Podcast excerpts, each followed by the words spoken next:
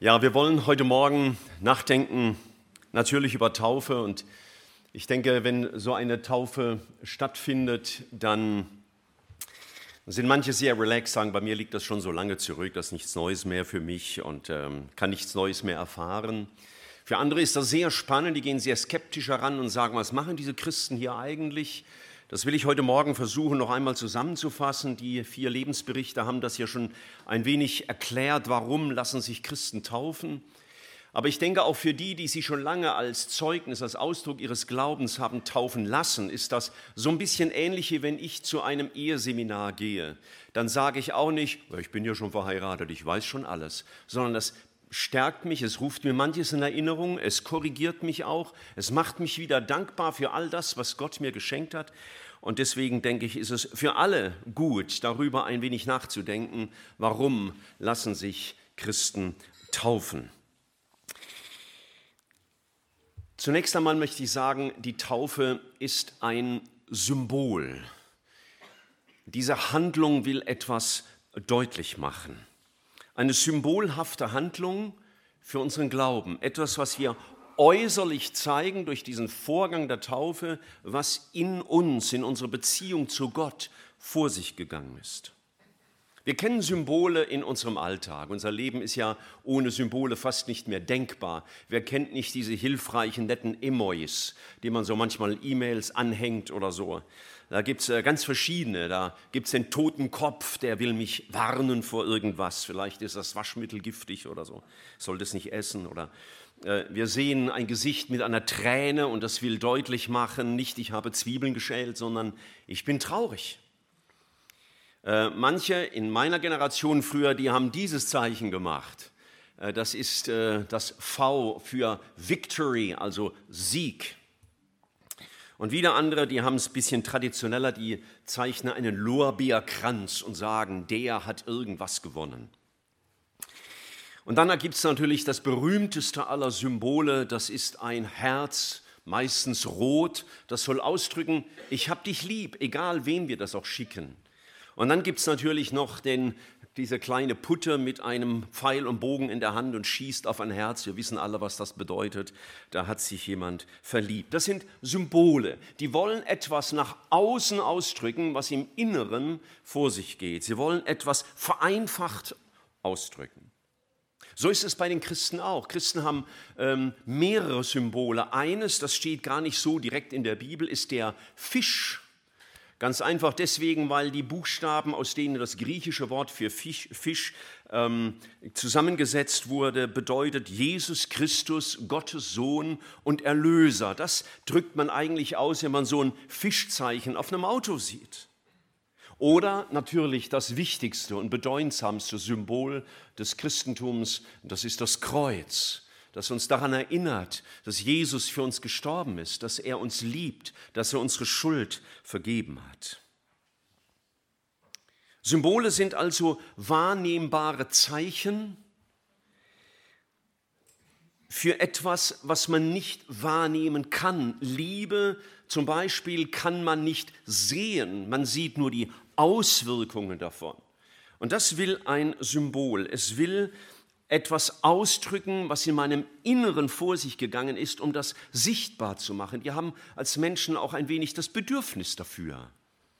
Man könnte natürlich auch einfach so eine Freundschaft pflegen, ohne Symbole. Natürlich geht das.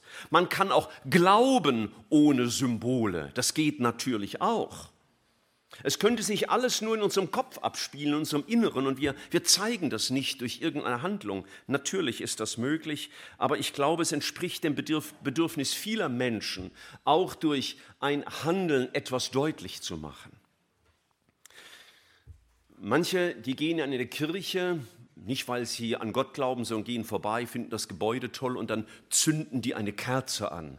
Da mag man ganz verschiedene Dinge damit verbinden. Manche tun das einfach, weil sie eine Kerze anzünden für jemanden, der gestorben ist und an den man denkt, weil man eine gute Erinnerung an ihn hat. Äh, es gibt Mädchen, die haben Freundschaften und die kaufen mit ihrer engsten Freundin ein Herz und dann brechen die es in der Mitte durch und jeder hängt sich die Hälfte um, um zu zeigen, hey, wir sind Buddies, wir gehören zusammen. Macht ihr sowas auch? Na, Entschuldigung, das war jetzt zu persönlich, die Frage. Äh, Jungs machen das natürlich ganz anders. Ich weiß nicht, wie heute Jungs ihre Freundschaft zeigen. In unserer Zeit, wir waren ja noch richtige Kerle, wir haben uns an die Finger geschnitten und haben Blutsbruderschaft und so irgendwas, so wie Winnetou und Karl May oder so. Äh, Winnetou und, und, und Old Shatterhand oder so. Ja, das sind auch Symbole einer Freundschaft. Sie drücken etwas aus, was in meinem Inneren ist und ich zeige das durch eine Handlung und das ist manchmal sehr emotional. Ich habe neulich gelesen, in der Zeitung war ein Sportler, der hat den berühmten Triathlon auf Hawaii gewonnen. Und ich weiß nicht, wo der Junge den Atem hergenommen hat. Aber als der nach diesen acht Stunden, Wahnsinn, ins Ziel gekommen ist, stand da seine Freundin und er ging vor ihr auf die Knie und hat ihr einen Heiratsantrag gemacht. Wahnsinn, toll. Also, ich wäre vorher tot gewesen, ganz sicher, oder meine Frau würde heute noch warten, bis ich ankomme. Ja, so. Und ich habe mich gefragt, warum geht der Bursche auf die Knie? Manchen Mädchen ist das peinlich. Aber der ist auf die Knie gegangen. Was drückt er aus? Er hätte ja auch im Stehen sagen können, was er zu sagen hat. Aber er ging auf die Knie, um zu zeigen, ich, es ist, bedeutet mir sehr viel und ich verehre dich und, und du bist wichtig für mich und, und ich will dir einen Antrag machen und ich bin jetzt ganz abhängig von dem, was du sagst. Irgendwas hat er ausgedrückt, sonst hätte er es ja nicht gemacht. Und so sind eben auch Symbole in unserem Glauben als Christen wichtig. Wir haben zwei ganz wesentliche Symbole heute Morgen das erste hatten wir vorhin schon, wir haben das Abendmahl gefeiert. Da ist Brot und Wein als Symbol für Jesus, der sein Leben hergab und dessen Blut vergossen wurde am Kreuz, um uns Vergebung zu schenken. Und heute äh, im zweiten Teil eben die Taufe. Nun ist klar, eine äußere Handlung ohne einen inneren Vorgang, die, das taugt nichts. Also wenn diese junge Frau von diesem äh, Ironman-Gewinner merken würde, der meint das gar nicht ernst, dann würde sie Nein sagen. Sie muss spüren, da ist etwas im Herzen. Und so ist das auch bei der Taufe. Äh, ich erinnere uns aus, dem, aus der Bibel, aus der Apostelgeschichte im Kapitel 8 an äh, zwei Taufen, die da stattgefunden haben. Da war ein, ein Mann, da war an sich Heide, der ging nach Jerusalem, weil er den Gott der Juden verehrte. Er ging nach Jerusalem, um ein Fest zu feiern, ein religiöses Fest. Er hat sich dann eine, eine Rolle eines alttestamentlichen Buches gekauft und hat das, während er in seiner Kutsche saß, äh, nach Hause, hat er das gelesen, aber nicht verstanden. Und äh, in seiner Barmherzigkeit schickte ihm Gott einen Prediger über den Weg, der hörte, was der vorlas und fragte ihn, verstehst du, was du liest? Und er sagt, nein. Er sagt, wenn du willst, kann ich sie erklären. Jawohl, dann trat er in die Kutsche ein und dann haben die miteinander das besprochen. Und dann hat dieser Mann verstanden, was Jesus für ihn am Kreuz gesagt, getan hat. Und er sagt zu ihm, ich lese das aus Apostelgeschichte 8 im Vers 36, siehe, hier ist Wasser, sagt dieser Mann aus Äthiopien zu dem Prediger. Was hindert mich, getauft zu werden? Da sprach Philippus, wenn du von ganzem Herzen glaubst, nämlich das, was ich hier gerade erklärt habe, so kann es geschehen. Und er antwortete und sprach, ich glaube, dass Jesus Christus der Sohn Gottes ist. Hier war Glaube im Herzen und das hat er nach außen hin ausgedrückt. Ich lasse mich taufen, weil ich glaube, Jesus ist der Sohn Gottes. Zwei Kapitel weiter sehen wir eine, eine ganz andere Geschichte. Das sind auch Menschen mit einem heidnischen Hintergrund, die auch äh, ein Stück weit jüdisches Brauchtum entwickelt hatten und, und anbeteten, die die Wahrheit suchten. Und, und der Hausherr war äh, ein Mann, der äh, viel Gutes getan hatte, der hieß Cornelius, und er suchte die Wahrheit, er suchte Antworten. Er suchte die Gewissheit der Vergebung seiner Schuld.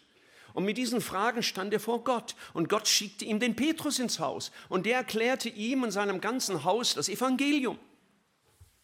Und während er predigte, ist Glauben gereift im Herzen der Zuhörer. Und sie haben geglaubt, dass Jesus zur Vergebung der Sünden sein Leben am Kreuz gegeben hat. Dass Jesus die Strafe auf sich genommen hat, die wir verdient hätten. Gott wirkt Glauben in ihnen, Paulus entdeckt das und die Konsequenz ist, sie werden getauft. Also der, die Taufe drückt etwas aus, was zuvor im Herzen geschehen ist. Glaube an Jesus als den Sohn Gottes, Glaube an Jesus als den Erlöser, Glaube an Jesus als den Herrn, verbunden mit dem Wunsch, diesem Herrn mein Leben anzuvertrauen. Interessanterweise, ähm, ich habe nachgelesen, dass Symbolon, so heißt das im Griechischen, war in der damaligen, in der Zeit, als die Bibel geschrieben wurde, in der Geschäftswelt äh, auch etwas Wichtiges. Wenn man ein Geschäft beschlossen hatte mit jemandem, den man nicht so ganz nah kannte, dessen Gesicht man wieder vergessen konnte, dann hat man zum Beispiel einen Knochen genommen und hat ihn auseinandergebrochen und jeder von den beiden Vertragspartnern bekam eine dieser Hälften. Und wenn die sich wieder begegnet sind und der eine sagt, hey, wir haben doch ein Geschäft gemacht, und der sagt, was, bist du sicher, dass ich das war? Dann holte der seinen Knochen raus und sagt, zeig mir mal das andere Stück. Und wenn das zusammenpasste, weil es ja aus mal ein Knochen gewesen war, dann wusste man, aha, ähm, das ist tatsächlich der, mit dem ich mal einen Vertrag geschlossen habe. Es war das Symbol auch ein Erkennungszeichen. Christen erkennen sich auch daran, dass sie im Glauben äh, an Jesus sich haben taufen lassen. Und es ist ein Zeichen, an das ich mich immer wieder erkenne. Jesus, ich gehöre dir. Ich habe eine Verbindung, bin eine Verbindung mit dir eingegangen. Ich folge dir, ich vertraue dir, ich liebe dich, ich diene dir.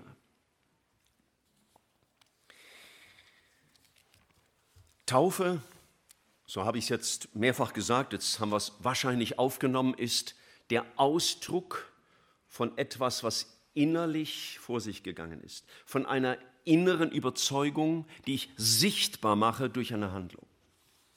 Und im Brief des Paulus an die Römer im Kapitel 6, wahrscheinlich die mitwichtigsten Verse überhaupt im Neuen Testament über Taufe, über die Bedeutung von Taufe, lesen wir folgendes. Römerbrief Kapitel 6, und ich lese dort die Verse 3 und 4. Römerbrief Kapitel 6, Verse 3 und 4. Wisst ihr nicht, dass wir alle, die wir in Christus Jesus hineingetauft sind, in seinen Tod getauft sind. Also die Taufe hat was mit dem Tod Jesu zu tun.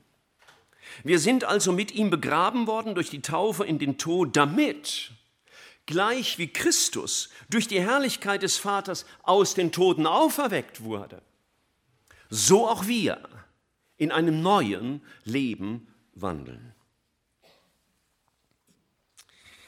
Wir bezeugen also durch die Taufe, was Gott durch das Sterben und das Auferstehen von Jesus für uns getan hat.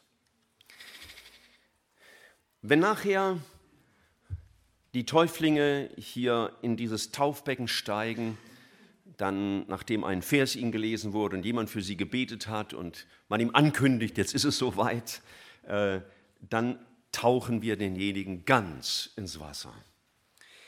Als Erinnerung daran, Jesus starb und Jesus wurde begraben. Jesus ist ganz gestorben und er wurde ganz in ein Grab gelegt und deswegen äh, tauchen wir Menschen, die an Jesus gläubig geworden sind, normalerweise auch ganz unter. Und wir haben hier gelesen, wir haben aus der Bibel gelernt, dass er gestorben ist wegen unserer Sünde. Was ist denn unsere Sünde? Sünde ist ja so ein Begriff, der sehr unterschiedlich gefüllt wird. Aber wenn wir verstehen wollen, was die Bibel über Sünde sagt, dann verstehen wir, die Sünde ist, dass wir uns an die Stelle in unserem Leben gestellt haben, die Gott zukommt. Wenn wir zum Beispiel die zehn Gebote lesen, dann beginnen die mit den Worten, ich bin der Herr, dein Gott. Und die Sünde schlechthin von der Anna und von der Lena Marie und von der Caroline und von der Amasia und all den anderen, die wir nachher noch sehen werden, war die, dass sie sich selbst in ihrem eigenen Leben an die Stelle gestellt haben, wo Gott hingehört hätte, als der Herr. Sie waren ihre eigenen Herren geworden. Ihr Wille, ihre Moral war entscheidend. Sünde bedeutet, Gott zu vergessen, Gott zu ignorieren und Gott vielleicht im besten Fall eine Rolle zuzuschreiben in unserem Leben, die er nach unserer Regie zu führen hat. Also Gott, du darfst dich melden, wenn ich in die Kirche gehe oder wenn ich Probleme habe.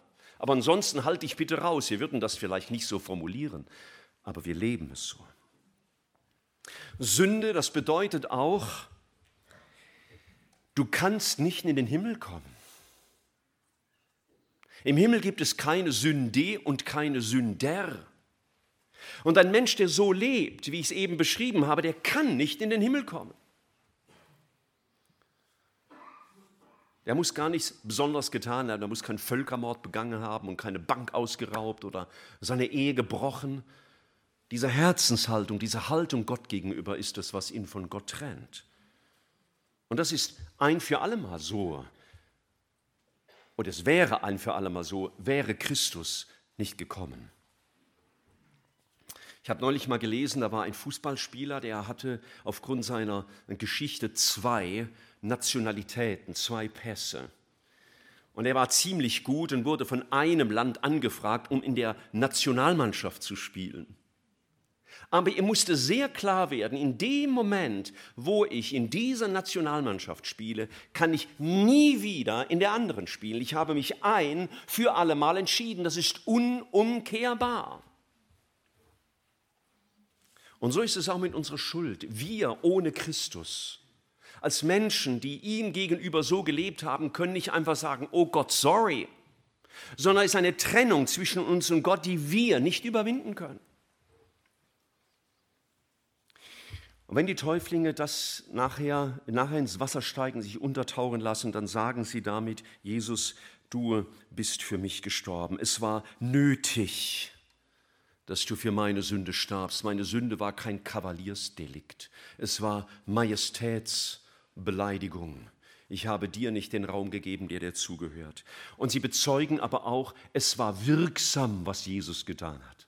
Ja, wenn Johannes der Täufer über Jesus sagt, das Lamm Gottes, das die Sünde der Welt wegträgt, dann ist das für euch auch wirksam. Und ihr habt angedeutet, dass manches in eurem Leben war, was Gott nicht geehrt hat. Und vielleicht erinnert ihr euch manchmal an gewisse Dinge und es ist euch unangenehm. Aber dann dürft ihr immer wissen, das Kreuz Jesu hat ein für allemal diese Wirkungen durchkreuzt. Und ihr dürfen glauben, mir ist vergeben. Aber ihr bezeugt auch, das Leben, das ich früher gelebt habe, wo ich der Herr meines Lebens will, war, das lasse ich hinter mir, das beerdige ich hier endgültig. Ich will Jesus nachfolgen. Ich will nicht mehr für mich, sondern ich will für ihn leben. Aber ich habe jetzt ziemlich lange über den Tod geredet, so lange lassen wir euch nicht unter Wasser. Es geht viel schneller, ihr werdet wieder aufstehen. Und das Aufstehen ist, äh, da freue ich mich immer ganz besonders, wegen der Symbolik des Auferstehens. Wir denken dabei, dass Jesus nicht im Grab geblieben ist. Er war wirklich tot. Er war nicht scheintot, sondern er war wirklich tot. Und Jesus ist auferstanden. Und das hat eine ganz, ganz wichtige Bedeutung. Die Auferstehung ist gewissermaßen der Dreh- und Angelpunkt unseres christlichen Glaubens. Ich möchte nur einen Grund nennen. Das steht auch im Römerbrief im Kapitel 4, im Vers 25. Da ist von Jesus die Rede, der um unserer Übertretungen willen dahingegeben ist, also gekreuzigt wurde, und um unserer Rechtfertigung willen auferstanden ist. Wenn Jesus nicht auferstanden wäre, dann wüsste ich nicht, ob Gott sein Opfer angenommen hat. Wenn er gestorben wäre und gestorben geblieben wäre, dann hätte ich keine Ahnung, wie Gott denkt. Aber weil er auferstanden ist, weiß ich, Gott hat das Opfer angenommen, Jesus blieb nicht tot und deswegen muss ich nicht für immer getrennt sein von Gott. Ich darf wissen, ich bin mit Gott versöhnt. Das hat, glaube ich, die Caroline vorhin gesagt, oder ich weiß nicht mehr genau welcher, welche von euch. Ich bin gerecht gemacht. Nicht, weil ich jetzt sündlos bin, wolltest du damit ausdrücken, sondern das, was Jesus für mich getan hat, wird mir gut geschrieben. Und indem ihr wieder aufsteht aus dem Wasser, sagt er, sagt ihr, ich will jetzt ein Leben zu Gottes Ehre führen. Jesus soll das Zentrum meines Herzens, meines Denkens, meines Wollens sein. Und, und das will ich euch nochmal nachdrücklich in Erinnerung rufen, weil es mir viel bedeutet. Ihr steigt jetzt nicht aus dem Wasser und legt dann wieder los in der eigenen Überzeugung, ich muss das irgendwie hinkriegen, sondern ihr dürft glauben, Jesus ist meine Kraft. Er macht mein Leben neu, nicht ich. Es ist seine Kraft, die mich zu einem neuen Menschen macht. Ihr seid nicht auf verlorenem Posten. Gott hat nicht nur euer Schuldenkonto auf Null gedreht und gesagt, so Nathanael, jetzt mach's aber besser. Nein, er will deine Kraft sein. Das sind so entscheidende Dinge und ihr merkt, das hat was mit unserem Innersten zu tun. Das hat mit dem ganzen Leben zu tun. Das ist nicht für uns so ein religiöser Sonderaspekt am Rande, sondern Jesus wird zum Zentrum. Er wird wichtiger als alles. Er ist unser Leben geworden. Und deswegen drücken wir das gerne aus durch dieses Symbol. Jesus hat es uns gegeben und ich freue mich darüber, weil wir ausdrücken, was in unserem Herzen vor sich gegangen ist.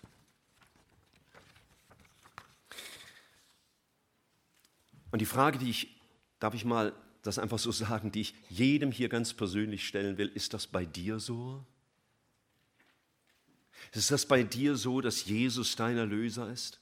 Ist das bei dir so, dass du gemerkt hast, ich bin schuldig vor Gott, weil ich mich zum Zentrum des Lebens gemacht habe, statt ihn?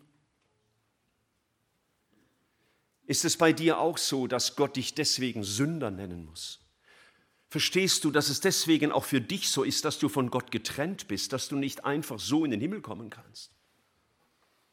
Kannst du glauben, dass Jesus auch für deine Schuld am Kreuz gestorben ist? Kannst du glauben, dass er für dich auferstanden ist? Ist er deine Hoffnung für Zeit und Ewigkeit? Hast du die Gewissheit des ewigen Lebens bei Jesus? Das müssen wir wissen. Denn nach dem Tod können wir das nicht mehr regeln. Das müssen wir vorher klären. Das müssen wir heute wissen. Jesus ist der Garant für die Vergebung meiner Schuld. Er ist der Garant für die Erledigung meiner Vergangenheit und er ist der Garant für meine Zukunft. Und das ist, was ich wünsche, dass ihr das immer vor Augen habt. Jesus ist der Garant, dass meine Vergangenheit beerdigt ist und dass er nicht mehr daran denkt dass eure Vergangenheit, eure Schuld keine Rolle mehr spielt in eurer Beziehung zu Jesus. Und dass ihr jetzt wissen dürft, er ist der Garant für meine Gegenwart, für mein Heute und für meine Zukunft bis in die Ewigkeit. Der, der euch jetzt an der Hand genommen hat, um euer Erlöser zu sein, wird euch nie wieder loslassen. Und er wird das gute Werk, das er angefangen hat, das ihr heute bekräftigt, das wird er vollenden, weil er treu ist. Er ist der Garant. Ich möchte mein Wort zum Schluss noch an jene richten, und da gibt es nicht wenige bei uns, die wohl glauben, dass Jesus ihr Erlöser ist, ihr Herr ist und deren Leben man das auch abspürt, für die das nicht nur Worte sind. Aber die sagen, ah, mit der Taufe weiß ich nicht, ob ich das schon machen soll. Manche denken, sie seien noch nicht gut genug für die Taufe. Also wenn du so denkst, dann sage ich dir, wann du dich taufen lässt. Doppelpunkt, nie. Nie.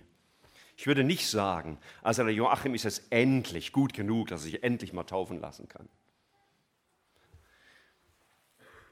Nein, ihr solltet verstehen, wenn du bekennst, Jesus ist für meine Sünde gestorben, und er ist auferstanden und deswegen darf ich meine Hoffnung für Zeit und Ewigkeit auf ihn setzen. Er ist die Hoffnung meines Christseins, nicht ich und meine Anstrengungen und meine Bemühungen, es irgendwie mal besser hinzukriegen. Wenn das dein Bekenntnis ist, ich vertraue auf Jesus und habe ihm deswegen meine Vergangenheit anvertraut und ich will ihm auch meine Zukunft anvertrauen